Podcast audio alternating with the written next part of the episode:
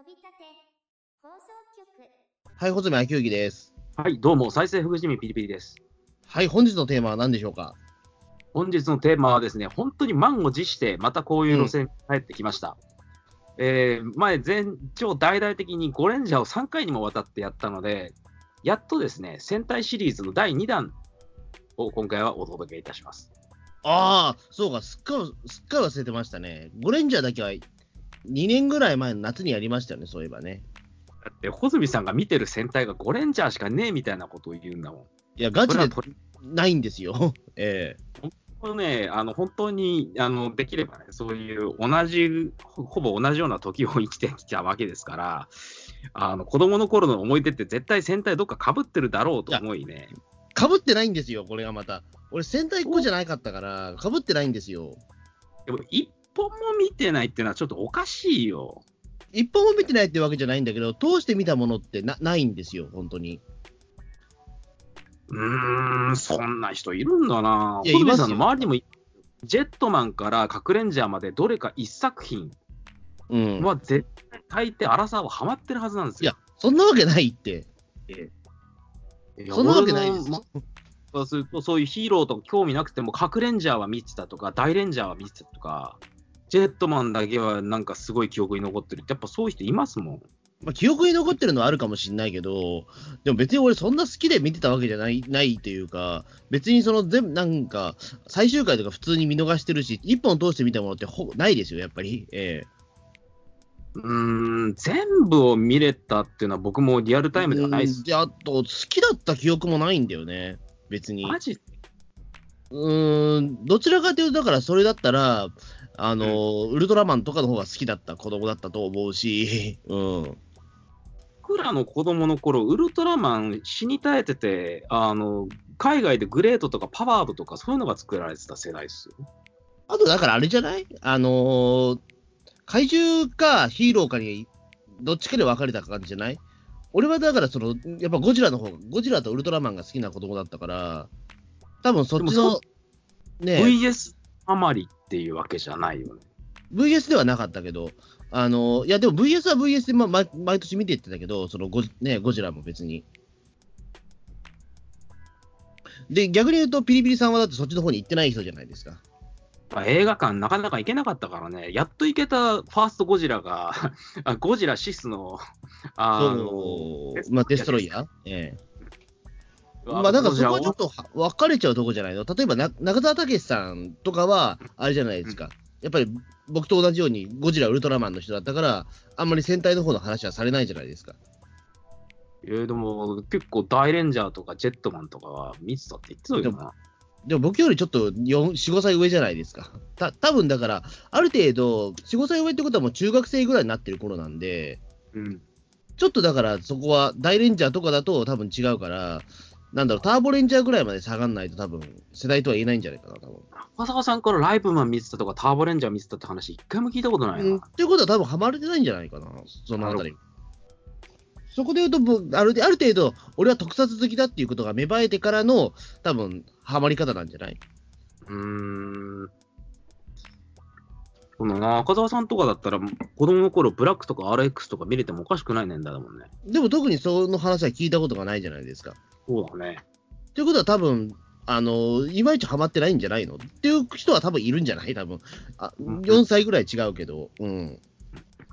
そう珍しいことがないんじゃないですかね、多分。そうなのか。うん。そこはだからやっぱは派閥というかさ、その、何々派、何々派でちょっと分かれちゃってるんじゃないですか？えー。うんなこんな子供の頃戦隊とかメタルヒーローにハマってたのかな。いや、多分身近だったからだと思うんですよね。戦隊とか時間帯的には相当見にくかったはずなんだけどね。5, 5時半でしたっけ？ああ。だから5だから時半っていう時間帯だから、俺はやっぱりそこでね、見れてなかったんですよ。もうね、核レンジャーとかはね、あのー小学校の地域の野球部みたいなのに無理やり入れられて、野球の練習してたせいで、核レンジャー相当見れなかったんですよ。うん。まあ、だだから、まえっ、と、部活動とかやってる人はもちろん見れないじゃないですか。うん。だだからそこで見れてない人、当たり前にいると思うんですよ、そこはやっぱり。うん。でも、小杉さん、風間さんがなんかそういう部活をやってた話聞いたことないんだけどな。いや、だから、ほら、ま、いつも言ってるじゃないですか。俺はニュース番組を見る派なんですよ、夕方は。ええ僕はニュース番組大好きだったから、ええこんなんでジャッカーの話盛り上げられんのかなジャッカーはでもね、あの、なんだろう、えっ、と、僕が高校ぐらいの時に、その、スカパー入って、あの、東映チャンネル加入したんですよ。で、やってたんですよ。はいだから全部じゃないけど、半分ぐらいは見てますよ。おお。そう、今回のテーマはスーパー戦隊第2作。もう近年まで本当に幻の作品と言われてたであろう、ジャッカー電撃隊ですね。そうですよね。本当に幻の作品でしたよね、でも。本当に見る機会なかったもん。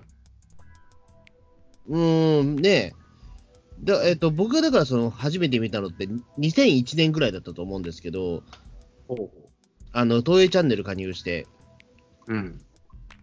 で、あれもだからあれだったから、なんか石ノ森アワーみたいな形でまとめられてて、戦隊シリーズってわけじゃなかったんだよね、確かあれ。だから石ノ森章太郎原作の特撮ドラマの一つとして、確か、あの、放送してて、それで見たんだと思うんですよ。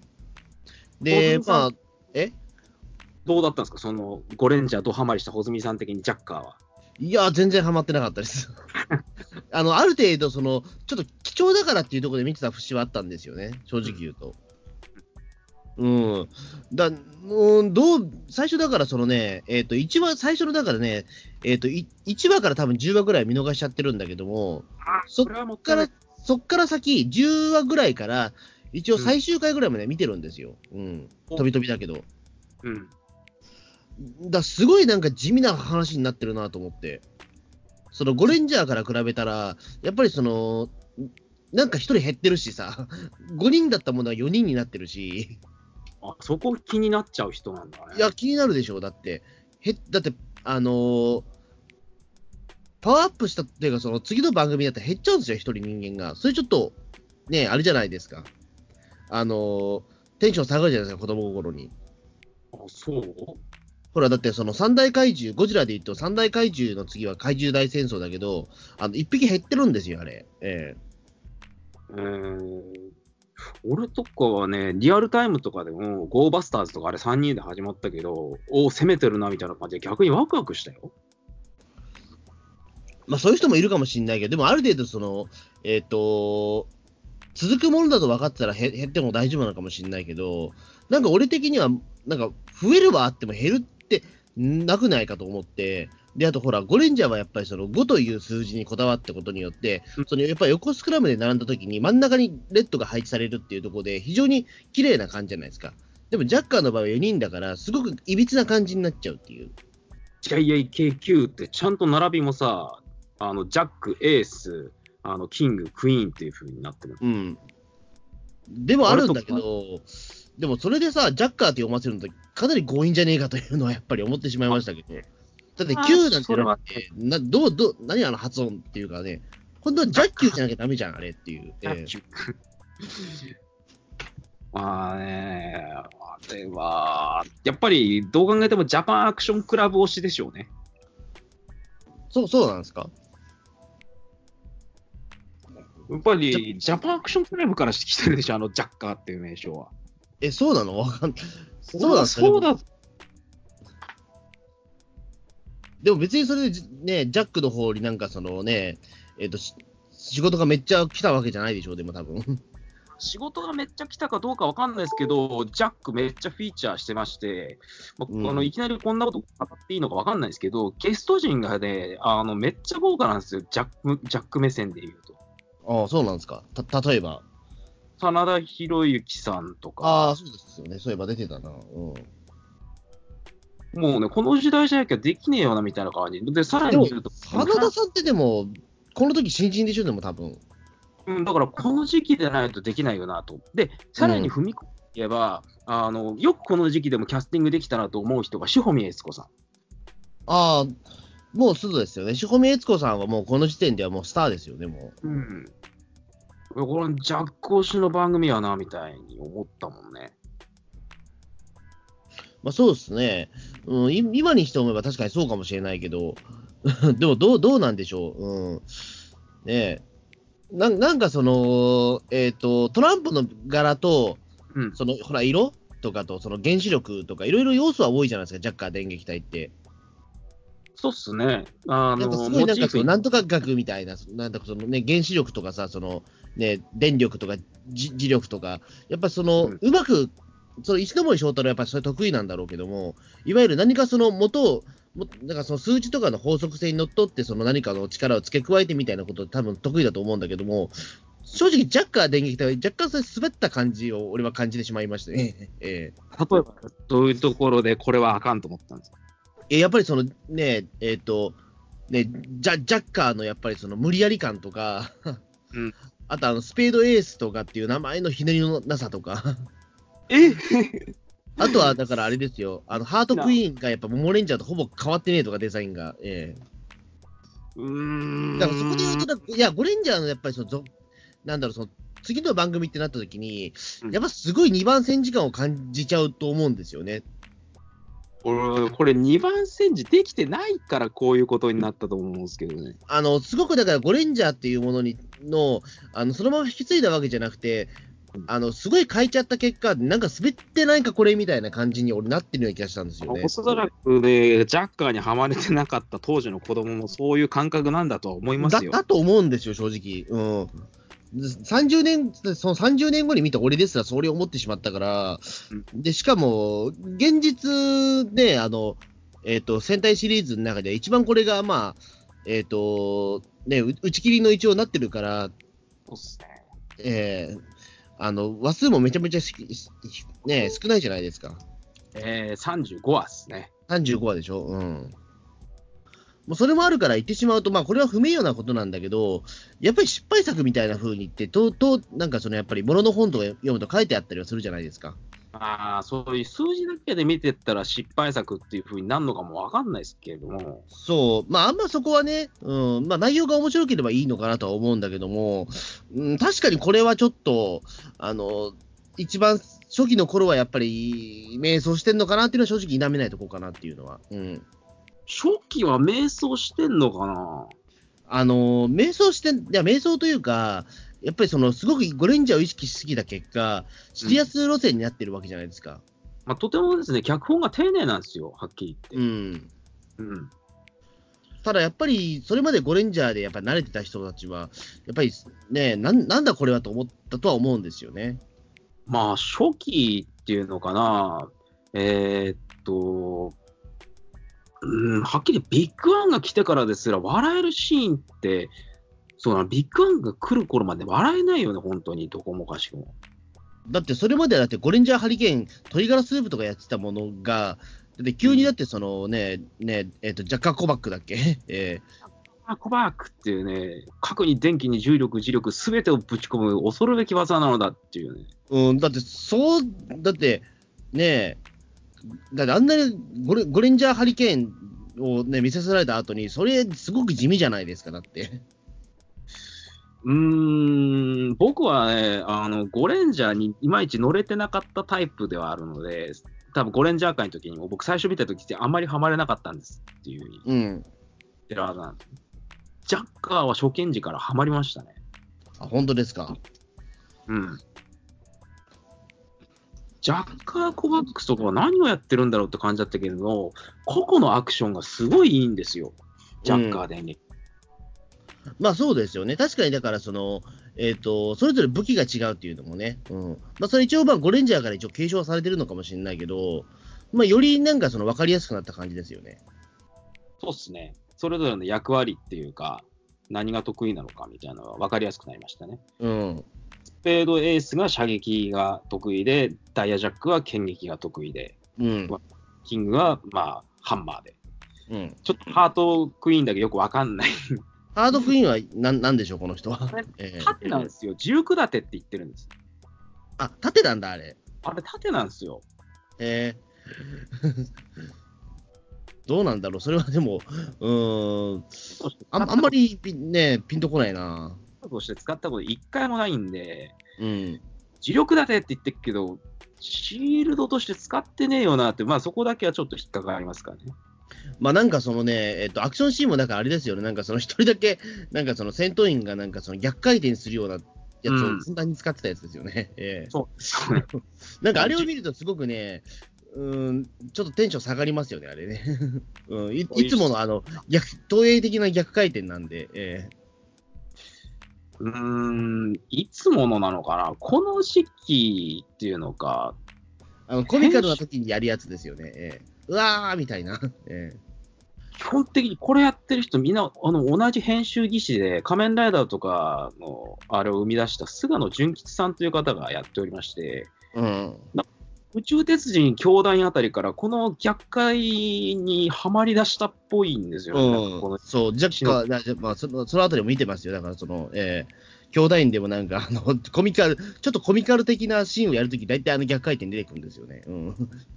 あああ、戦闘みたいな。戦闘シーンでも、えでスパイダーマンでもやっぱこれやるんですよ。えやるやる、よくやってる。え俺、スパイダーマン見たとき、本当びっくりしたもんね。本当好きなんだな、この逆回って思って。えうん、そんな面白くない。いや、それじゃあれですけども、ええ ねえスラとしてクーラーは、なんていうか、あの、正統派っていうのもおかしいけれども、そういうなんか木をてらったことは、そんな編集でやってる時代ではもうなかったので、うん。あレンジャーとか、核レンジャーとか、あの、ジャンパーソンとかそういうのを見てた頃、そんな、ええ逆そんなの全然使ってなかったので、この昔の菅野純喜先生が編集した作品を見たときは、今日相当仰天しましたね。あ今の例えば、その、ねえっと仮面ライダーではやらないですよね、絶対ね、逆回転とか、戦闘シーンでの。ライダーではやらないですね。やってほしいですけどね、あえてね、ええうわーみたいな、ええあれを。正直けどね。結構、まあ編集も大変みたいだからね、今ね、撮影とかも。あんまりトリッキーなことやると、曲からクレーム来るらしいですね。わけがわからないんで、やめてくださいみたいな感じ。じゃあもう本当に、じゃあ例の逆回転なんて一番わけわかんないじゃないですか、もう。え えにしもうな何が起こったか全然わかんないんだから、あれ、ええ最初見たとき。まあ一応だから、そう説明するときに磁力ですっていうふうに一応なってんの。うんえパイダーマンに至っては何をやってるのかわかんねえもんね。うん。ちょっとだから、まあそのね、コミカルなシーン的なやつだとは思うんですけども、スパイダーマンコミカルで作ってんじゃないんですよ、あれは。じゃないの、あれは。本気でやってんの、あれ。これ本気です。うん。で、兄弟とかもあれコミカルではなくて、あの、絵面として面白いものを追求していった結果なんですよ。でだって撮影の順序からして意味がわからないじゃないですか。うん。戦闘、手前に向かっていく姿と奥にてててっていく姿を、なんで取り分けてんすかっていう感じだって。うんあれはもう、監督と、あのー編集さんの革新犯的な映像マジックですよね。そうなんですか。あんまり俺そこまで感じたことはなかったですけど、ええ俺、最初、兄弟見たときは結構びっくりして、俺、酔っ払ってんのかなと思ったもんね。うんまあ、兄弟はだからね、まあ、特撮シーンがすごいことは、まあ、前々から有名でしたけども、実際見てはすごいなとは、まあ、最初のやつだけね。うん、いいやいや、全体的にすごいよ、特撮シーン。や、まあ、その巨大戦、俺、巨大戦は、あの、だから一番最初の巨大戦に関しては、僕、全東映の中でも一番好きかもしれないぐらいの、うんそんなに、あれはすごい面白いじゃないですか。えそんなに兄弟の巨大戦好きなんだ。え僕大好きなんですよ。まあ、なんでもあれが好きっていうことは、まあ、やっぱりあれなんだろうな、僕、東宝特撮の方が好きなのかなって思ってしまうところもあるんだけども、あれが一番って言っちゃう時点で。うんそうだね。だって、おだってワンセブンとかだって好きだっつってたやんけ。ワンセブン僕好きですよ。うん。だあのーねやっぱりそのミサイルとかビューンって飛んでくるあの巨大なやつとか、やっぱその、あと、ねその口が動くところとか明らかにパペット使ってるんだけど、あれとかもすごく手作り感があっていいな、みたいなね。ええ見てて、僕見てて面白いな、みたいな。うん僕は僕は全くピンとこなかったんですよね。うん、まあ、あんまりだから僕、東映に関してはそこまで、えっ、と、特撮はそんなに僕は求めてないから、逆に言うと、あの、あ、こんなことできるんだと思って、ちょっと、見逃せなかったところがあるんですけど、うん。えー特撮に期待してないんだったら、ドラマパートとかアクションパートの充実している作品っていうのもハマるんじゃないですか？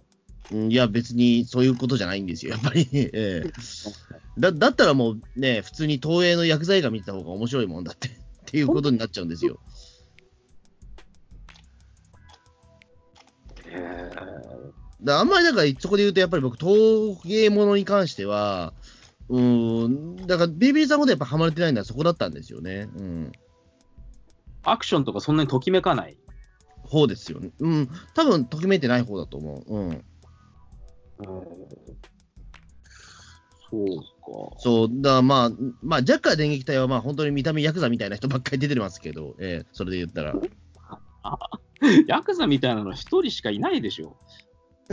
パンパ、パンパさんとかそんなヤクザみたいな顔かな。まあ、丹波さんは比較的、あの、と当時にしてるイケメン風だけど、まあ、まあ、一人だけだね。うん。風間さんだって普通にイケメンでしょ、これ。まあね、うん。まあでも、ちょっと、やっぱゴレンジャーから考えたら、スタイリッシュさがごめんなさい、あんまりない4人な気がするんですよ。ええいや、ミッチーラブさんはいいいいと思うけど、でも、あれもだからさ、なんだろう、うん、ね、なんかペペギー松山のやっぱりその格好をそのまま踏襲してるような感じもして、うん。全然ファッション違いますぜ。でもほら、そのホットパンツは同じじゃないですか。うん。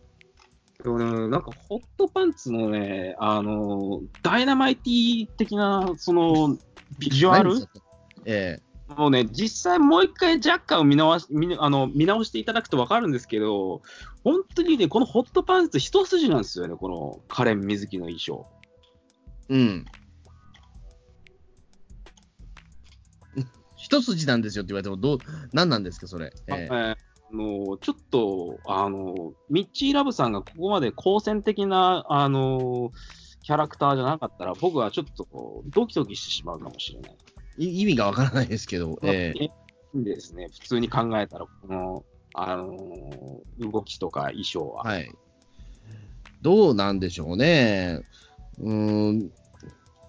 あだからまあそこで言うと、だからちょっとね、えっと、まあ、ゴレンジャーからのやっぱ比較になっちゃうんですよね。やっぱちね、一応その、つ続きものではないけども、一応その、ね、スーパー戦隊シリーズみたいな形になってるから、どうしてもやっぱそこで言うと、あの、ゴレンジャーはやっぱりそこら、そのやっぱり、5人のキャラクターがみんなバラバラだったけど、そのジャッカー電撃隊に関しては、あんまりそこに差を作ってないじゃないですか。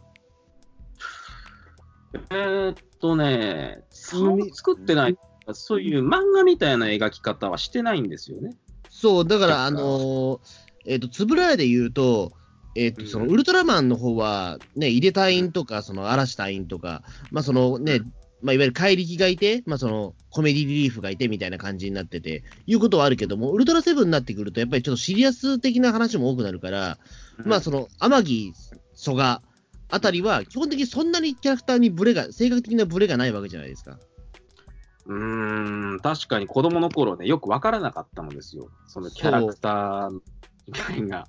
うん、まあ一応、古橋はまあ怪力キャラクターだけど、あの人別に面白タイプのキャラクターでもないしみたいな、というか怪力とかあんま出ないしみたいな、そこで言うと、あの、メンバー的にはそんなね、えっ、と、さ正確に差はないというかさ、うん。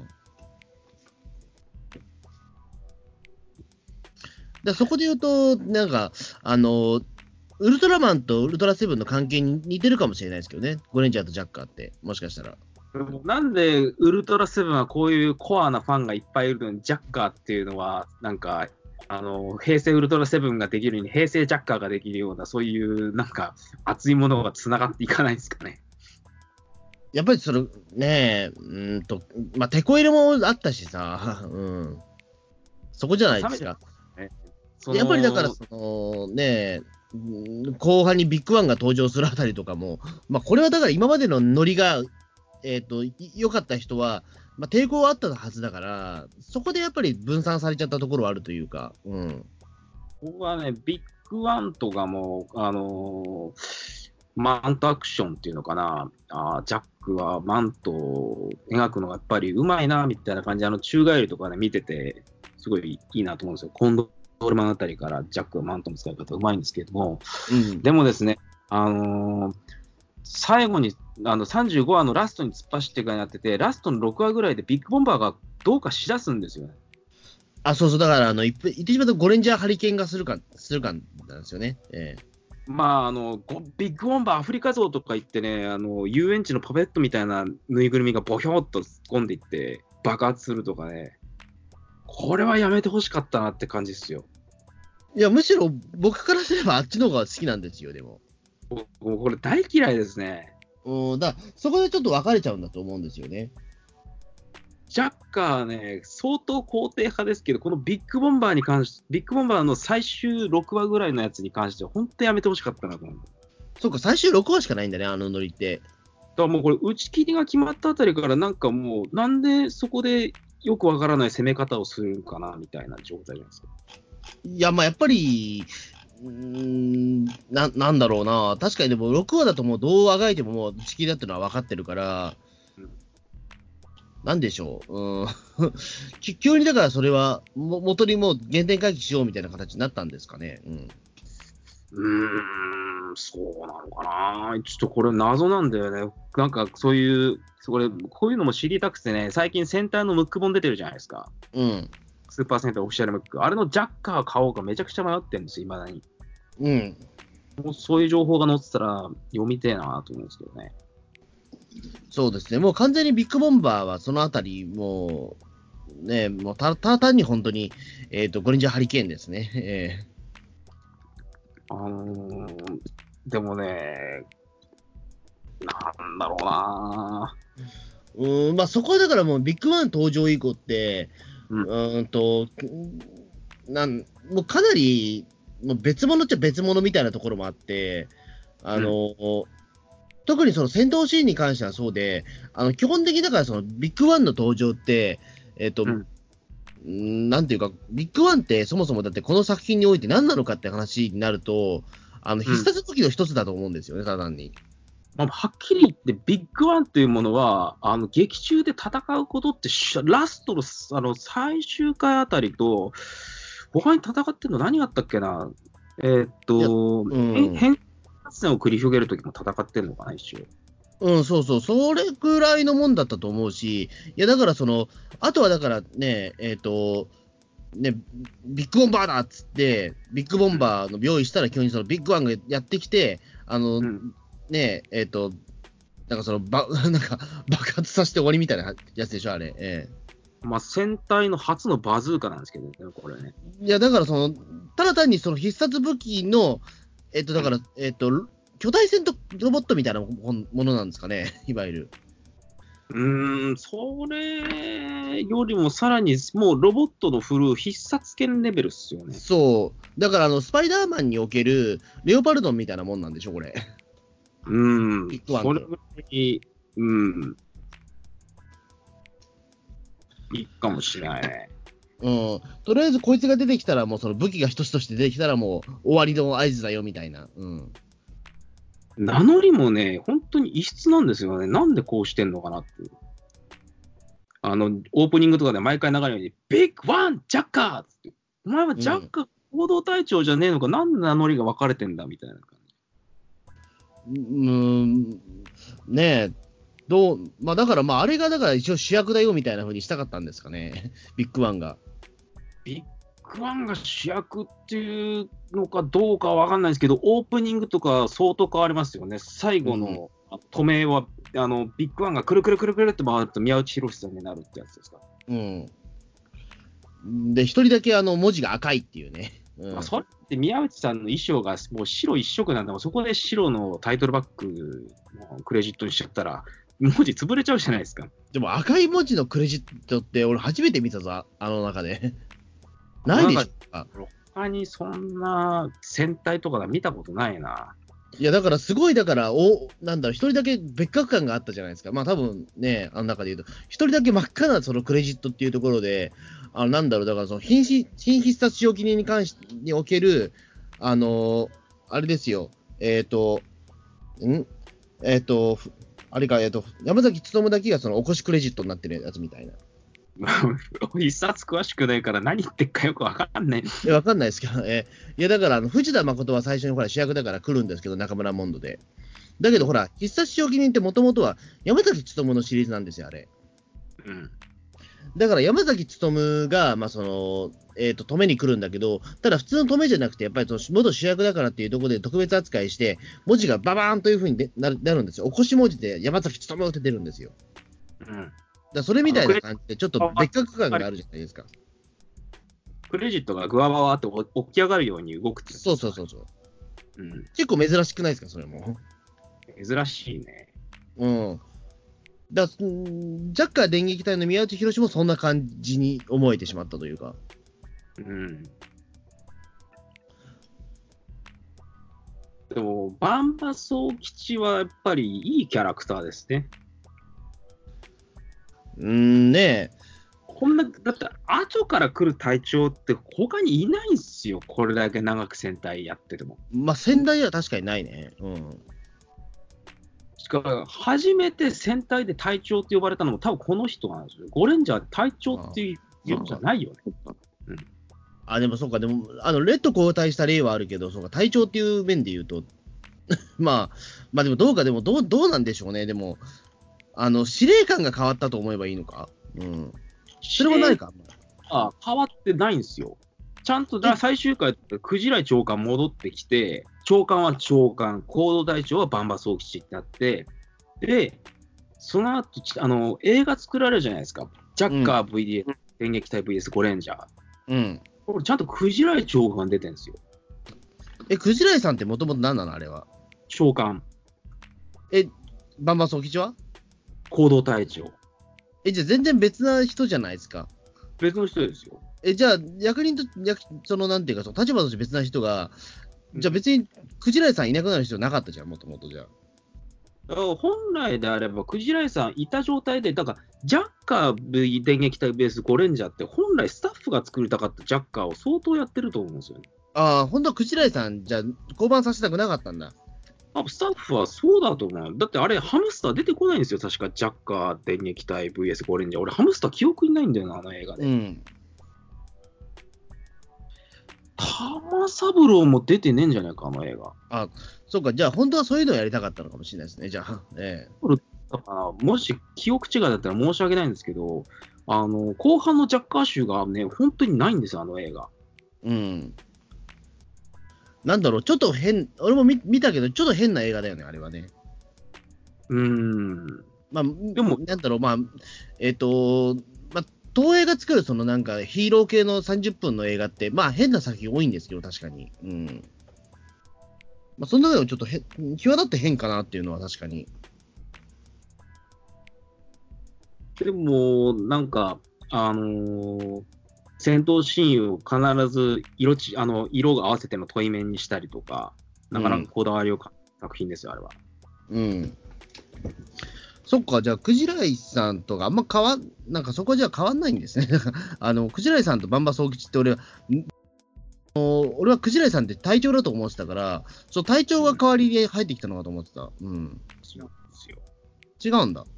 それもね、ちょっとかなり不思議な話だって、ジャッカー電撃隊ってことはタイなんですけれども、バンバソウ吉が来るまで、このあのジャッカーには隊長というものが不在のままあの戦隊だったんですよね。ああ、だから俺は多分クジライさんを隊長だと思ってたんだと思うんですよ。クジライさんは、あの劇中では一貫して長官であり、コードネームジョーカーとして呼ばれる。ああ、じゃあやっぱりスペードエースがじゃあその隊長っていうことだったのかな？いやうんこれが本当に不思議なことで、あの今回改めてジャッカーちゃんと見たんですけれども、それぞれのコードネームはほぼ同列で、あの4人に上下関係ってほぼほぼないんですよ。あ。でもそうするとやっぱりじゃあ、なまとめ役はやっぱりまあそのジョーカーしかいなかったんだろうけど、うん。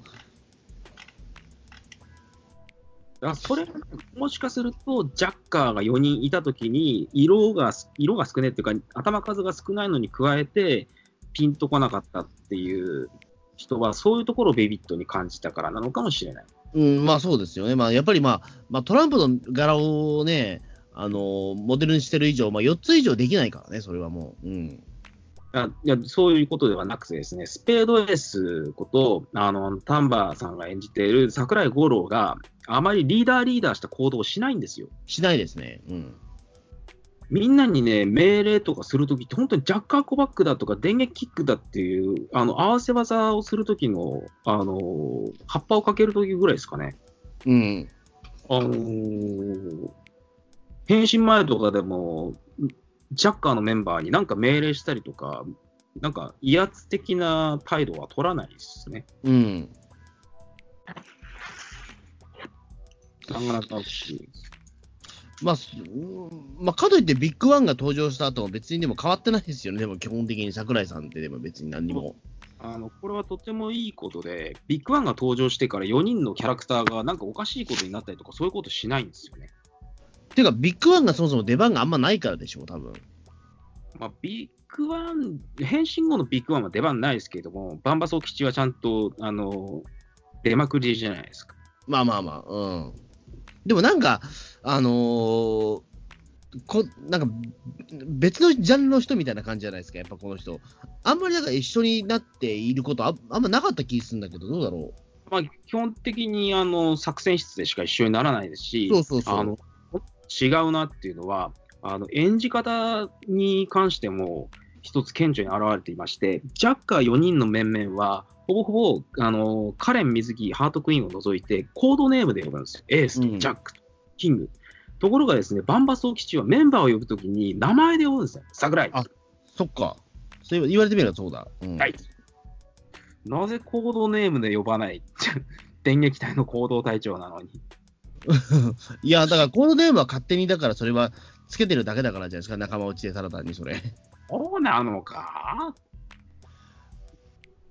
だって、最初に、だって、クジライ長官が、あの、君はスペードエースっていうふうに言うんで、もうそこから、あのダイヤジャック、ハートクイーン、クローバーキングっていうか、そこからもう一貫しメンバー内のやりとりは、長官もふ、あの、エースって呼んでるし、多分第1話以外では名前で呼ばないんじゃないですか、長官。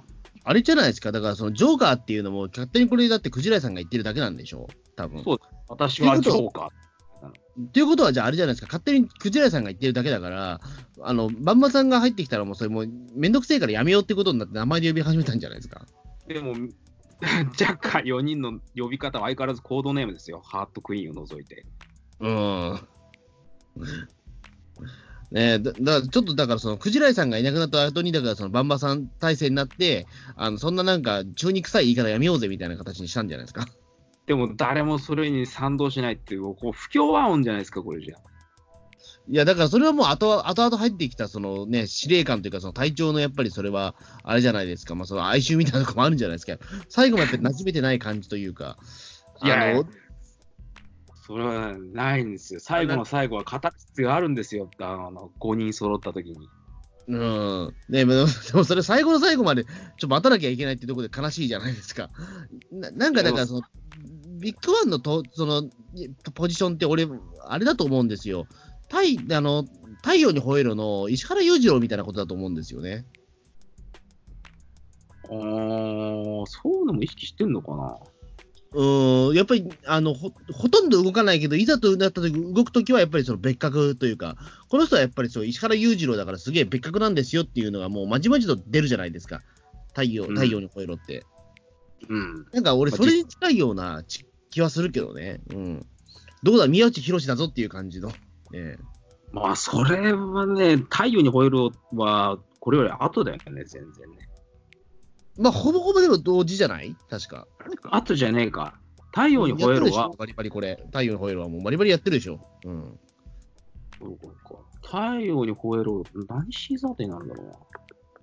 太陽に吠えろ、序盤はそこまでボス、あのー別、これ別撮りじゃんみたいなことなかったよね。でも作戦会議室がいないし、基本的に。やっぱ序盤からそう、70年代から。えっと、いや、出てる回もあるよ。その、行動的にやる回もあるはあるけど、でも、それはかなり稀なやつ。うん。そうなんだ。うん。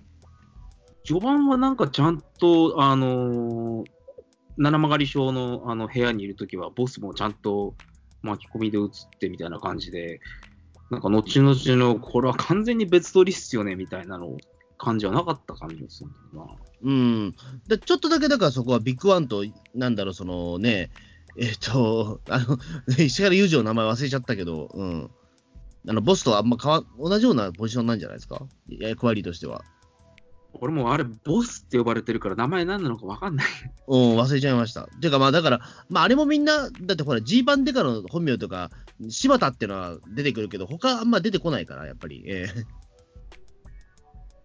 あんまりだからそのみんな、えっ、と、そのああだ名とその本名が一致する人って言ったら結構マニアじゃないですか。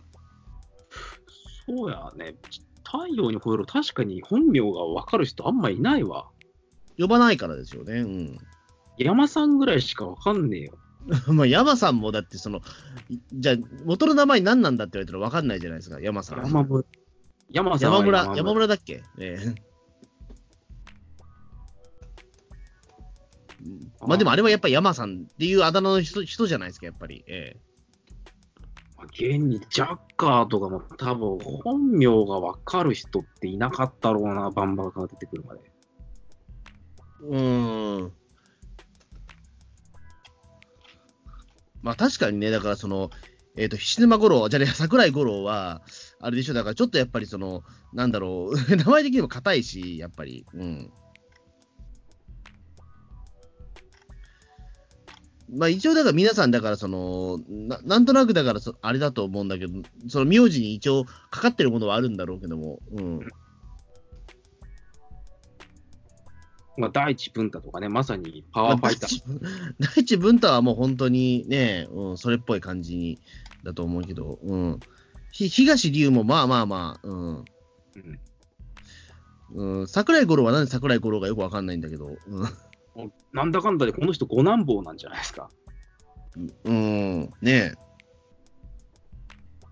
まあ、そんなこと言ったらさ、あの稲妻の渡五郎だって、こいつ五男坊なんみたいに思うじゃないですか。そこはだからあれなのかな、なんだろう。うん。まあ、そのね、うんまあ、渡り五郎は確かにわかんないですね、あれ。五男坊じゃないと思うんだけど。まあ、あれはだから、あれかな、だからその、機械だ01が一郎とか、その、機械だが二郎だとかっていう流れからかな。うーん、どうなんですかね。でもあれ、原作三郎じゃないですか。いや、だからそこから二つを、ね、四郎だとちょっと違うから、五郎にしたんじゃないですか。うん、まあ、何か違うのかね。うん、だって別にだってほらあれじゃないですか、その石ノ森作品でも、あの三郎は別に三なんじゃないじゃないですか、ずっと。うーん、あれは不思議な話で。え一応兄弟ってことにはなってんですけどね、えうん。あの作詞では。石ノ森作品においては、だからその、あんまり関係がなくなっちゃうというかね、それがね。うん。うんな、何々郎とかあんま関係がないみたいな。そうなんですかね。うん。でねさっきのこの不協和音を起こしているような面々の集まりの中で、最後の名の変身後の名乗りがとてもカタルシスがあるんですね、この作品は。どんなんでしたっけ？だから、あのビッグワンが戦っていった時に、ジャッカーがザッと崖の上に集まって、ビッグワンが来たなって振り向いて、トワーって真ん中にスタッてとあの降り立って、全員で、我ら、ジャッカー電撃隊って、ちゃんと5人で初めて名乗るんですよ。おお。これはカタルシスありましたね。まあ確かにそれはね、かっこいいね。うん。まあ、それまで僕がフラストレーションを抱えてたから、そういう感動を覚えるのかもしれないですけど。いや、だからその最後の最後に、だからそのね、あの、本当の姿を見せるって、ちょっとマドカマギカの源流みたいな感じですよね。ええそうなのか。うん。あ、ついに窓が変身したみたいなね。ええあの、ジャッカー5人勢ぞろいの美しい姿はマドカマギカの源流だと。そしたらもううつえ、ね、もうトラウマなんですけどね、ええ完全に。まあ、ある種トラウマですよ。ええジャッカー電撃隊も、マドカマギカも。ええ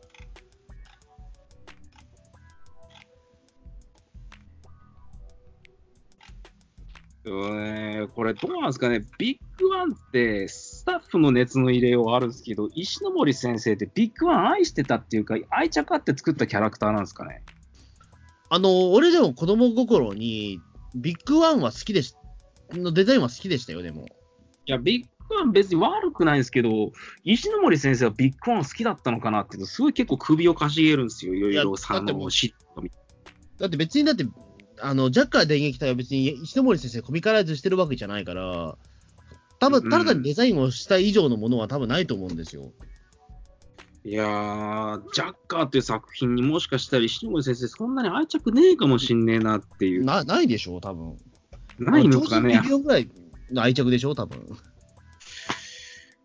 なんかね、あのー後半になると怪人のデザインとかもなんかね、胸が共通してたりとかね、ほら、石森先生のせいじゃねえのかな。石森先生あた、あくまで頭ばっかデザインしてっからそう、だからあんまりね、意識はしてないんじゃないですか？うん。やちょっと待って、もう一回ちゃんと見たらね、石森先生、毎回胸の形を、毎回っていうか、あの全身像を描くと、やっぱりマジンガー Z みたいな胸にしちゃってますね、怪人。あ、そうですか。。これはどういうことなんだろうな。で僕、ラストのラストに出てきた敵、イカルス大王を見たときは、本当にこれふざけてるのかなと思いましたね。まあ、ど、どんなんでしたっけ、イカロス大王って。あの、イカがモチーフなんですけど、あの、額に王って書いてあるやつですよ。あ、もうこれはもうやる気ないですね、完全に。完全に。最終回の敵っていうか、ラストの幹部がこれっすかみたいな感じ。まあもう完全にややる気を失ってますね。というか、あの、石森章太郎はだって、そのほら、かなんかゴレンジャーの仮面怪人とかでももう、言ってしまうと後半相当適当だったじゃないですか。まあ、あの、俺、ゴレンジャー大全で見たよ、あれ、もう、ええみもう、後半になってくるにつれだんだんもう適当になってきてるじゃねえか、これっていうのが、もう、もろ分かりっていう、ええですかね。えー、あの、これ、誰か証言してほしいんですけど、ビッグワンのデザインは多分、石ノ森先生ではないと思うんですよ、ね。マジか。。えだって、なんか石ノ森先生のタッチと思えないんだもん。えまあ、白黒のっぽくはないですよね、確かに。うん。あの、白黒のデザインがしか残ってないんですけれども、他のジョーカーとかジャッカーの面々のイラストと違って、タッチがどう考えても違うんですよね、ビッグワンだけ。うん。これは石森プロのアシスタントが書いたのか、はてまた玩具メーカーから来た系なのかな。玩具メーカー系はあるかもしれないですよ。だから、そのほら、解決ズバットも同時期、ほぼほぼ同時期だと思いますけど、うん。あの、解決ズバットもほら、あれじゃないですか。やっぱり最初は、その石森のデザインのやつって、あのー解決ゾロ的な、口が出しのヒーローだったじゃないですか。でも、マスクをつけたバージョンになると、これ、石森じゃ、どう考えても石森が書いたやつじゃなくなってるわけじゃないですか。うん。それと同じことになってるんじゃないか、多分。そうだね。大鉄人17とかも、あれ18の方に結局流用されるわけだけど、実際のあの17は多分村上天皇っすよね、作った。あ、そうそうそうです、そうです。うん。で、ちょっとそういうところで、石森のデザインをそのまま使うっていうことは、もう東映内ではあんまなくなってる頃なんじゃないですか、ただ単に。うーん、確かにちょうどここら辺あたりから、いわゆる石森特撮作品は途絶えていくわけなんですよね。そう、だから、あのーまあ、やっぱりゴレンジャーのその怪人のデザインがひどすぎるっていうことで、問題になったんじゃないですか、やっぱり。ええあああんまり石森先生ばっかり任せるのよくないな、みたいなことに。ええうーん。まあ、それはね、やっぱり考えるとこはあるだろうね。うん。まあ確かにね、でもビッグワンは確かにでもあれなんですよ、その、うまいとこまとめだなっていう気はするんですよね。やっぱりその、えっ、と、い色が一応その4色全部体に入ってるっていうのと、あとまあその、真っ白で筋肉ムキムキのデザインっていうのは、まあかっこよかったと思いますよ、でもあれはあれで。ビッグワンのそそんな全肯定しちゃう。あ僕は比較的、あのーなんだろう、かっこいいデザインだとは思いますけど、ビッグワン。あの、こいつ黄色が入ってるじゃないですか、4, 色4色の色に。そうか、そこか。そこは確かにちょっと、ええ確かに黄色はおかしいと思った、俺も。うん。そうなんか、ビッグワンはね、もやもやしたものを覚えるんですよね。これピンクじゃダメだったのかな。やっぱりうんダメなんですかね。うーん。でも、これ、デザイン自体はかなりでも俺はかっこいいと思ってましたけどね、子供の頃というか、高校生ぐらいの時は。やうんってるっですよ。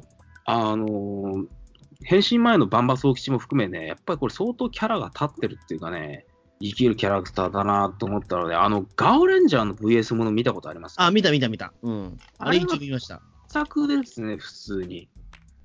多分、あの当時、戦隊を作ってる本家本元の東映のスタッフでも、ジャッカー分かってる人ってほぼいなかったと思うんですよね。うん。だから、あの、つえつえかな？が、あの、バンバス大吉が名乗るときに、ジャッカー電撃隊行動隊長、バンバス大吉、よろしく。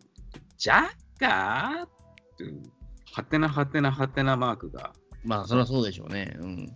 こう視聴者すべてが感じているような感情だと思う。なうんん、すか多分、うん、当時の人は誰もなんだろう、そのね、まあほ当時はビデオ一本も出てない頃だったから、うん、いや、まあ、出てたらしいんです一けど、本出たか、どん一本出たやつか？うん。多分ね、そんな恵まれてレンタルビデオとかに流通してたとは僕は思えないんですよね。うん。で、東東映チャンネルとかそういうのではそれ以前にやってたんですか？そこら辺のデータが僕わかんないですけれども。えーっと、東映チャンネルで見たのは、2001年だから、うん。ちょうどガオレンジャーと同じ時期じゃねえか？それより前にジャッカーが分かってる人っていうか、あれが取れるってことは一体、あれか監督、あの、竹本昇さんなんですけれども、うん。戦隊の共演ものを描かせたら、この人はやばいなっていう片鱗がもうこの頃から分かるんですよね。うん。まあ、もうそこを語り出すと、あのガワレンジャー VS スーパー戦隊トークになっていってしまって、あのライブマンの、もう記憶がもう薄れてますけど。えーライブマン赤とかね、もう泣きどころ満載の作品なんですけど、あの作品。さらにそこで、あのスポット、ビッグワン、バンバス大吉に当てていくと、これ本当にジャッカー分かってる人じゃなかったら取れないよねっていう、あの音楽の入れ方にしてもですよ。ちゃんとスペック若きしのあのインストゥメンタル。うん。タンタンタンタンタンタンタンってやつですよ。あのビッグボンバーぶちかま。スペードエースの歌なのにビッグワンのテーマになっちゃったよみたいな。あれまあねなんかなあれうーん。まあ、だからあの時だからそのビッグワンが再登場するっていう時は、ちょっとね、心ときめくものは確かにありましたけども。うん。まさにスーパー戦隊代表みたいな感じで、あれは良かったっすよ。まあ、やっぱり中の人が宮内宏っていうのがでかいよね、そこはやっぱり。うん。うーん。言うても。うん。あーまあ、リアルタイムで見るってなったら、多分いわゆる荒沢が初めて見たあの原稿作品で変身する宮内宏って、ガオレンジャー VS スーパー戦隊って可能性は非常に高いよ。まあそうですね。まあまあ、まあ、そうなる可能性はあるかもしれないけど、うん。多分荒沢の人たちっていうのは子供の頃にウィンスペクターとかオーレンジャーとかで司令官宮内宏は見たことあっても変身する宮内宏をオン・ザ・ナウで見るって機会はないんだよな、あれ以外。ないでしょうね。うん。っていうか、えっと、ちゃんと演じたのって、だって、ん？いや、わかんない。俺、平成ライター知らないからあんまりあれなんだけど、うん。あの、その後 V3 になったりとかしてるんですか、でも？なってないっすね。じゃあ、のこれが最後じゃね？どうなの？あのーそうっすね。あのーぶっちゃけ宮内宏の現在最後の変身ってガオランジャブでスーパーセンターなんじゃないかなも。う20年前ですよ、そんなの。20年間変身してねえんだよ、何気に宮内宏って。バラエティとか覗いたらですよ。バラエティとかで結構変身してたりするんで。まあ、それはでもね、1回だけですからね。うん。まあ、映画も1回だけではあるけども、でもちょっとそれとは違うじゃないですか。もう、どう、ね、もうそういうことを考えると、え、じゃあビッグワンが最後だったのか。うん。でもまあね多分今でも復活できるんですよね、やりようによっては。うん。なんかね、だからこのビッグワンのそのやっぱり体に全部その色が入っちゃってるっていう感じの、その、妙なリーダー感というか、やっぱりその、えっ、と、その全戦隊の中でも束ねるものみたいな感じというか、それはやっぱりね、説得力はあるんですよ、このデザインからして。うんあります。あのーデザイン性の強さのね、部分でしょうか、ただ単に。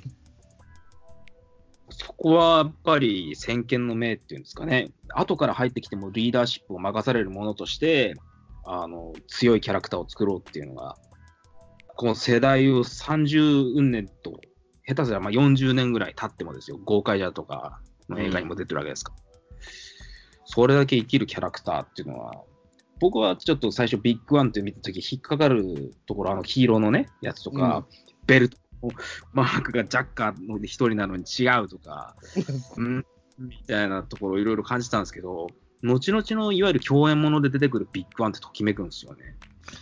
やっぱりだからね、その昭昭和の代表みたいな人ですよね、だからね。なんか、いや、絶対そんなことないんだけど、出番もすごい少ないし、あのこの人はやっぱり最初に言った通り、やっぱりそのレオパルドンなわけだから、別に代表者じゃないんですよ、この人、別に対した人じゃないわけなんですけど、うん説得力だけはすごいっていう。うん。あのね、そう、公開者で思い出しましたけどね、僕はちょっと、あの、本当にたまたまなんですけれども、あの、豪快者の宮内博さんが、あの、合成用の素材として撮影をするであろう時に、撮影場に、あの、見学に行ってまして、うん。雪が降ってたんですね。うん。撮影所になんかよく見る、あの投稿を見たら、あの付き人の人が傘を差して、その下にスラッとあの白いスーツの老人っていうか、老人じゃねえな、なんて言えばいいんだ、もう本当に得体の知れない人が歩いてくるのを見て、えそうしたんですよ。なんだこれ、俺の目の前で何が起きてるんだと。えうん。多分もうこれはね、見た人じゃなきゃ分かんないですね。いや、それじゃど、それじゃもうラジオで話すべき内容じゃないんですけど、見た人じゃわかんねえっていうのはもう、ええこれ感動でさ、本当に。あの、宮内博はすごいってことですよ。ああ、そういうことですか。え考えたら不審者だと思いますよ。あんなのが突然撮影所から。たあのねえ、いや、ろんなもの審者ですよ。いや、どう考えても不審者だよ。あんなだって、ねえ、うん。あの、白いだって格好してる人いないじゃないですか、あんな。いや、それがですよ、そういう映画とかそういうものを作ってる撮影所なんだから、そんなのいたっておかしくないじゃんと思いつつも、うわ、なんだこれみたいに思わせる存在感っていうか、で、それになんか、うわ、感動したわみたいに思わせる宮内博っていうのは、やっぱすごい存在です。まあね、存在感はやっぱすごい人ですから。だって、豪快者の時ですら、もう御年70代に入ってたんですよ、あれ。うん。入ってないかな、まだ。いずれにしても、もう、還暦はとっくに過ぎてるおじいちゃん、年的には。うん。うんそう、なんか、しなびた感じとか全然しなかったもんな。本当に、威風堂々と雪が降りすさぶ中、バンバ隊長がそこに歩いてました。うん。ねえ。まあ、どう、どうなんでしょうね。まあ最近宮内博さんあんまりちょっと見なくなっちゃったけど、うん。うん。もうそろそろ体もきついんすかね。どうなんだねえ。でも宮内博さんより年上の、だってね、この前、あの、その、なんていうか、えっ、と、しくじり先生というバラエティ番組で、古谷敏さん出てましたけど、いいや、本当に本当に、ええはいあ、しくじり先生じゃねえ、あれはね、えっ、と、レ、えっ、と、あれだよ、わ若林さんの、オードリー若林さんのやつで、えっ、と、レアな人を集めるやつだ、そっちだ。うん。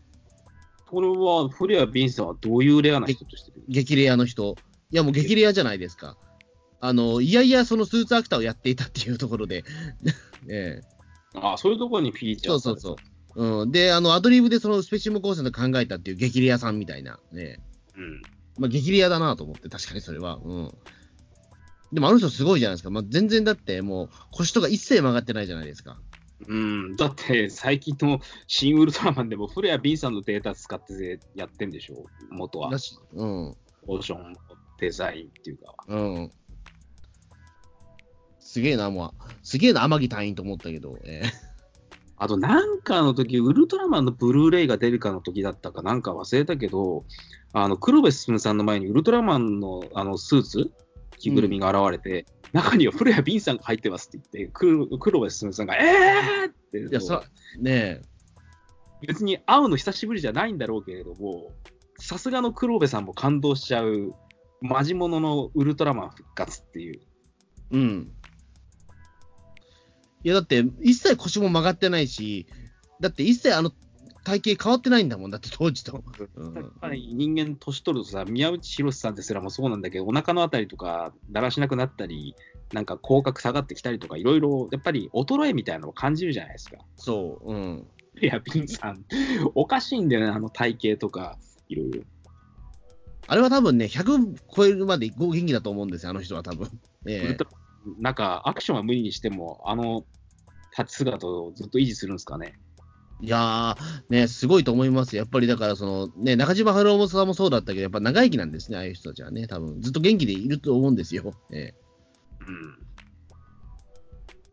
うん。えねえまあ、そ、まあ確かにね、みまあ、宮内博士的にはでも、あれなんですよ。でもこれが一応最後の、そのヒ、ヒーローものになるのかな？その、変身するとしたら。まあそうですね、宮内博の四大ヒーローものの、まあ、鳥を飾る作品ですね。うんあ。いや、だから、相当だからあれだったんだよね。だから、その、まあ、V3、青レンジャー、ズバッと、で、このビッグワンですから。まあ、でもその間考えてみたら、でも、6年ぐらいしか実は空いてないんだよね。うん。まあ、6年もねえのか、もしかしたら4年ぐらいの話なのか、これ、もしかして。73年から始まって、ジャッカーが、えっ、と、77年でいいのかな？うん。すごい密度の濃い70年。そう。4、5年。うん、めちゃめちゃだって密度が濃いし、それだってね、だって、そのジャッカー電撃隊の前では、だって青レンジャーっていうサブリーダーのポジションだった人が急にその、ね、行動隊長みたいな形で出てきちゃうっていうところで、まあでもこれ、多分当時の視聴者もこれ、大混乱だったと思うんですけども、あれ、こいつ青レンジャーだよなっていうのは多分、うん。これどうなんだろうな。でも、言ってしまえば、その一応だってそのゴレンジャーからの続きもので、あのー続きものってわけじゃないけど、一応その設定リセットになってるにしても、続きで見てた人がいたから、さすがにだってそのね、青レンジャーが全く同じキャラクターで出てくるっていう、そのね、青レンジャーだった人が急にその退場で出てくるっていうのは、あんまり、なんだ、当時の人も混乱したんじゃないかな、さすがにとは思うけど、例えばだからそのね、えっ、と、うんバン大輔さんが、機械だなと稲妻になったっていうのとは、わけが違うわけじゃないですか。うーん、そうなのか。やっぱり、うん違っちゃうから。枠も同じだし、うんうんだからほら、やっぱりね、二郎はやっぱりそのまま二郎で、ゼロワン出たじゃないですか。うん。うん。で結構そこ混乱ししてる人もいたんじゃないかなと思いますけどね、どうなんだろうか。どうなんですかね。それ、なんか、当時ね、ジャッカーを見てどう思いましたかって人に本当に合わないんで、まあ見てなかった人の方が多いのかもしれないね。うん。うん、あの、見見てたのは、だから、えっと、藤子 F 不二雄先生が見てたぐらいでしょ、多分。それもう本当に見てたのかどうなのか、あの、UFO なんとか戦隊っていうので、もろ出てきますけどね。そう、あの、ももろ、ね、ジャッカー電撃隊のデザインの、あれは東映に訴えられればいいのにと思ってますけど。え そんなこと思っているんですか？えいや、どう、どうなんのかなと思って、あれ。ええいやー、ね稲妻とかはタイトル、タイトルっていうか、あの役名のクレジットがバンダイスケからバンダンオヤになったことによって、双子なのかみたいな混乱はあったらしいですね。まあ、そりゃそうでしょうね。うん。名前が変わるって、ん何って思うもんね、あれ。顔も同じだし。うん。これ稲妻とか機械だ01って放送時期かぶってるよな。みんなどういう目で見てたんだろうーんね。まあ確かにな。まあでもそれを言ったらでもまあ、ズズバットと、その、青レンジャーはでも違う人だっていう、まあわかるじゃないですか、多分。う。ん、だってもう、キャラクターがね、もう際立ってますからね、ズバッとね。うん。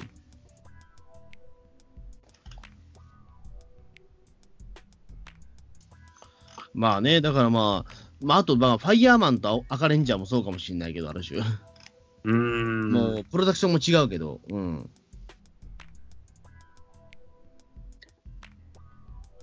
これはどうなんだろ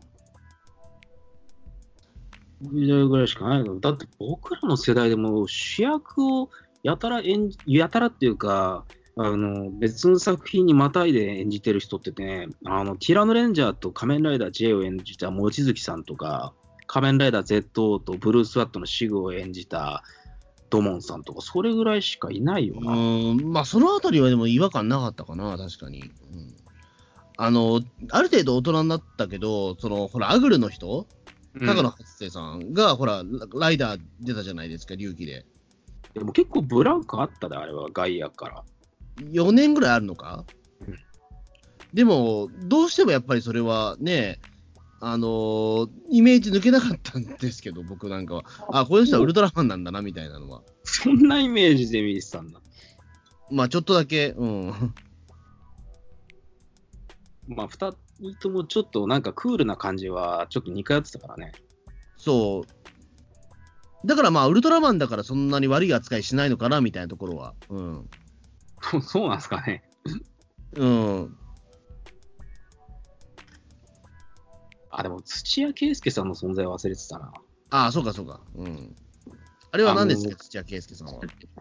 結構とんでもないことになってましてですね、五星戦隊大レンジャーで黄色の、あの、あの、キリンレンジャーを演じてから、翌年核レンジャーでも後半からレギュラー出演して、その次の年の B ファイターでは敵役の、あの、シャドウ、まあ、結構終盤になってから顔出てくるんだけど、まあ、実質3年間も連続で東映ものでレギュラーをやってるという、とんでもないそれ。は、それはじゃあかなり珍しいね。うん。でも俺全然混乱しなかったな。まあ、そこは混乱しないね、確かに言われてみれば。まあ、俺あんま見てないのもあるけど、うん。まあ、意外と人間の顔って覚えてないのかな、みんな。うん。なのかなまあ、かもわかんないですよ、でも、うん。だってまあ、それで言ったら、だってほら、ドコモメスタンドいうが、まあ、嵐と古橋っていうところで、俺はあれはちょっと混乱したよ。うん。うん。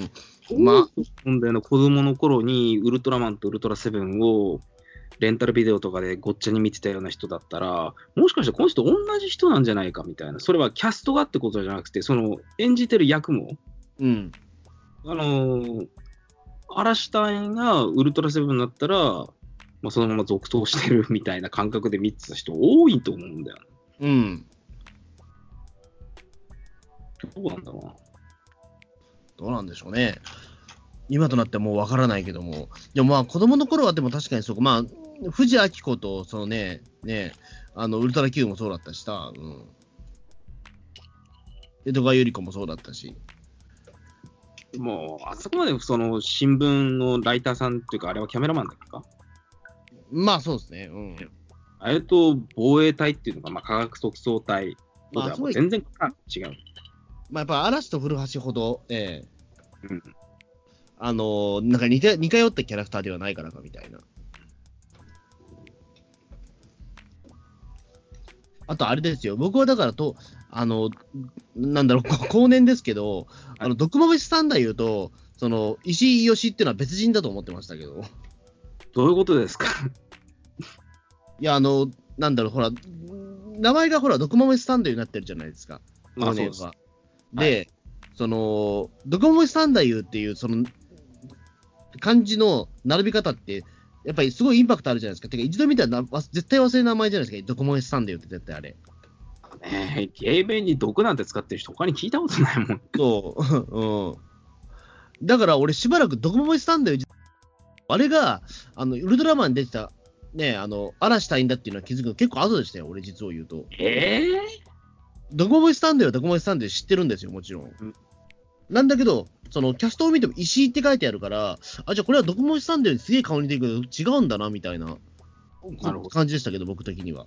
だ後年だから、ドコモイスタンダーユーイコール石井義だって知ったのは、俺高校生入ってからですもん。それまではすげえ似てる人がいるなぐらいで思ってたもん、だって。うん、そういう子供がいてもおかしくはないわな。だって、ドコモイスタンダー名義でドラマに出てこないし、だって一切。うん。え、そうなの？だドコモスタンダーユーはだって、もうその頃はバラエティタレントとか、そのほら、あの、えっと、今でもやってる、ね、あのミュージックプレゼントしかないし、いや、そうなんだけど、まさかあのゲームになってから一回もドラマ出たことがないなんて。いや、一回もないことはないけども、でもやっぱり子供は見ないですよ。うん。うーん。えー、ちょっと待って、俺、ちゃんと確認してなかったというか、僕的にはあのウルトラマンレオが好きだったんで、ちゃんと見てない、ちゃんと見てないというか、1回ぐらいしか見てないんですけど、平成ウルトラセブンってあるじゃないですか。ああったあったあった。うん。あれ、どこにクレジットされてんだろう。え？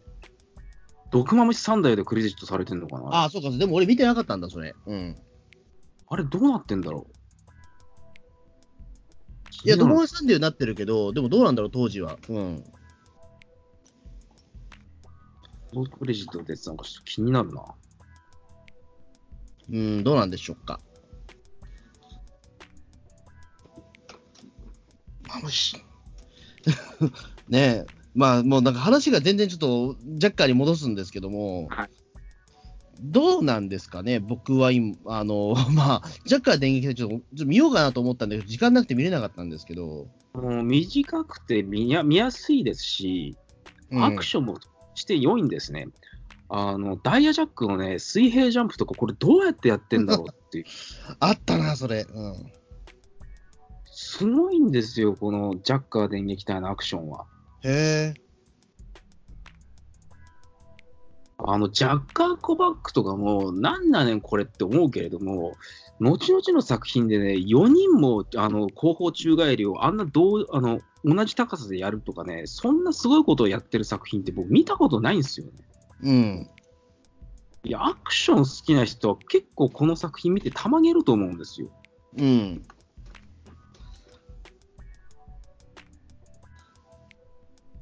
な。そっか、ちょっとそれもう一回ちょっと映像見てみるか。うん。で、宮内博さんは明らかにジャックのやり方を守ってないんですよね。ジャックのやり方。うん。あの、宮内博さん、あの、バンバ総吉が、あの、えーっとね、変身合戦の話とか、クライムのお料理教室、あ、クライムのお料理教室はそんな暴れてなかったかな、アクション的には。うんあの、アクションで暴れる話があるじゃないですか。あったあったあった。うん。あ動きがね、ジャックじゃないんですよね。もう、うん明らかに宮内さんのやりたいようにやってて、剣友会とも違う、ジャックとも違う、宮内博のアクションになってるんですよ。うん。でこれはやっぱり、まあ宮内博ってもしかしてアクションの立石の言うこととか聞かない人なんですかね。いや、なんともわかんないです。えなんか、あの、宮内博さんが戦い出すとおかしい現象がやっぱりね、後々のあのウィンスペクターとかオーレンジャーとかでもなんかおかしいんですよ、宮内博さんが戦い出すと。えうん。なんで人間がこんな強いんすかみたいなね、ことになりますもんね。多分その極みがやっぱオーレンジャーの最終回とかじゃないですかね。ああ、そうか。キングレンジャーとかと並んで戦ってるっていう。うん。どういう人間なんすかみたい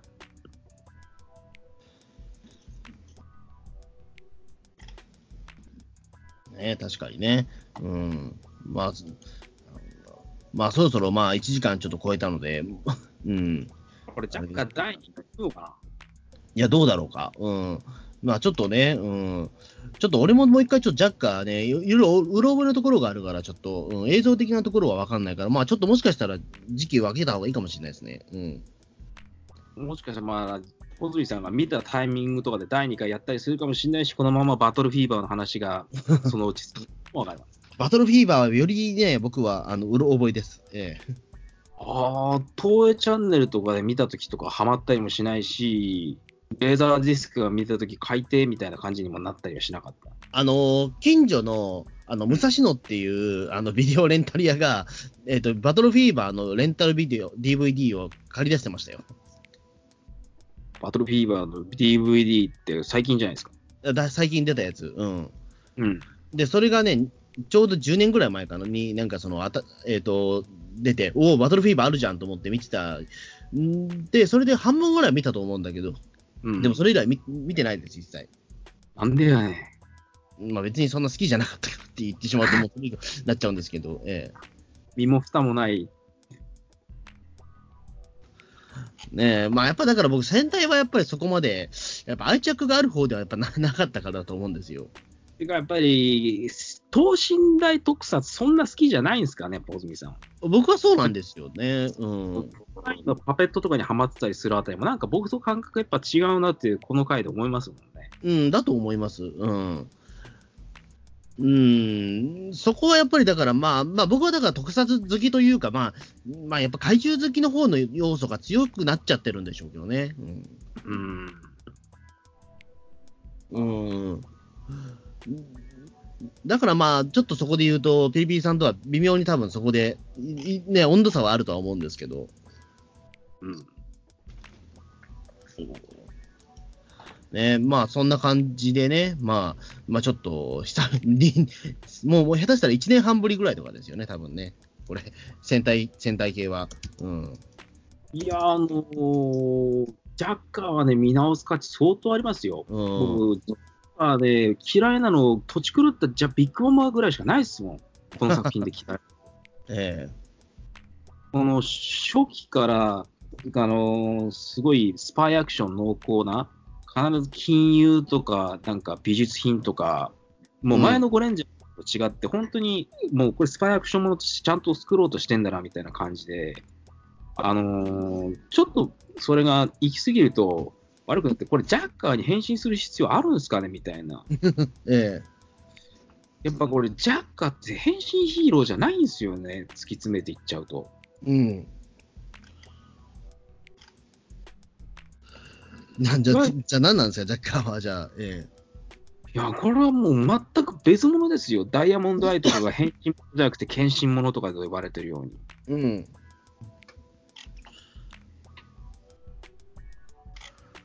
誰かさ、突っ込んで聞いてくれてる人いないのかな？ビッグワンを投入させるぐらいなのに、あのカプセル変身をなんでやめなかったのかが、俺は本当不思議で仕方がない。あのカプセル変身ね、確かに、あれは不思議だ。うん。テンポがあそこでいきなりゼロに。いや、だから、その、なんだろう、やっぱりリアル路線を目指したから、うんあの、ちゃんとその、プロセス的にも、あの、なんかその、GO とかじゃなくて、くるっと回ったら変身とかじゃなくて、ちゃんと、あのー意味を持たせようみたいな感じだったんじゃないですか、多分カプセル変身は。えー意味はわかるんですけど、ナレーションもおかしいんですよ。ジャッカーは各々の強化カプセルに入り、あの強化エネルギーを浴びることによって、無敵のジャッカーになるのだ主語が同じなんですけど、どういうことなんですかねみたいな。まあ、なんとなくでも言いたいことはわかるじゃないですか。まあ、無敵のジャッカーっていうか、なんだかよくわかんないけど、ええ 本当かよ、無敵なのかよっていう。ね無敵ですよ。実際問題、あの、アトミック魔女が出てくる、あの、ビッグボンバーが出てくる回まで、ジャッカーは、これもう勝てねえなみたいな戦いしたこと一回もないですからね。あじゃあ本当に無敵は無敵なんだじゃん。ええ間違ってねえんだ。ええじゃあそんなにじゃあ苦戦することはんねえ なかったわけか。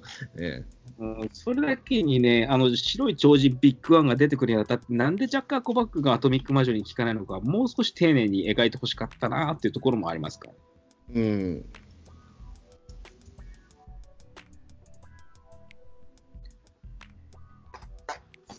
でも竹本監督とか結構ジャッカー好きなんでしょうね。まあどうなんでしょうが。うんあの、公開者の映画、穂積さん見たことないんでしたっけ？ない、ないです。うん。これは、あの、敵に操られちゃって、まあ、歴代戦隊と豪快者と五聖者が戦うんですけども、うん。その時に操られてるジャッカーが敵で出てくるんですけど、その時ですね、あのビッグワンは抜いての編成なので、4人で来るんですけれども、ジャッカー・コバックをし来ようとするんですよ、不発に終わるんですけど、うん。あこれ、相当好きやなと思いました。な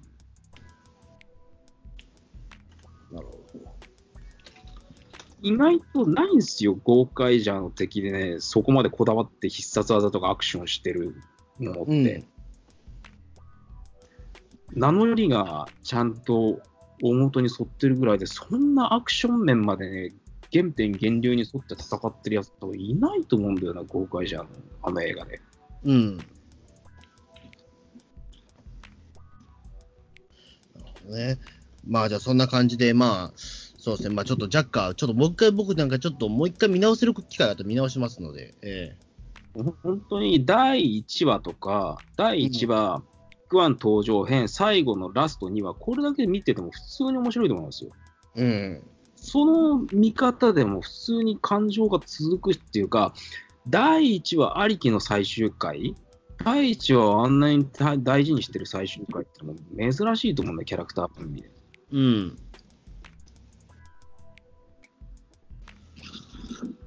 なるほど。じゃあそんな感じで、じゃあちょっとまたね、次回やるかどうかわかんないですけど、とりあえずそんな感じで、じゃあ今日はどうもありがとうございました。うん、穂積さんの熱量がな、バトルフィーバーもっとピンチってこといや、もっとンピンチです。これはもう、え頑張んないとな。ー どう頑張ればいいのかわかんないですけど、はい。どうもああにもう至ってはもう本当に物手話で面白いから進めたいんだよね。うん。まあじゃあ、頑張ってください。はい。じゃあそんな感じでありがとうございました。みんなもね、ジャッカー短いし、ちょっと見てみましょう。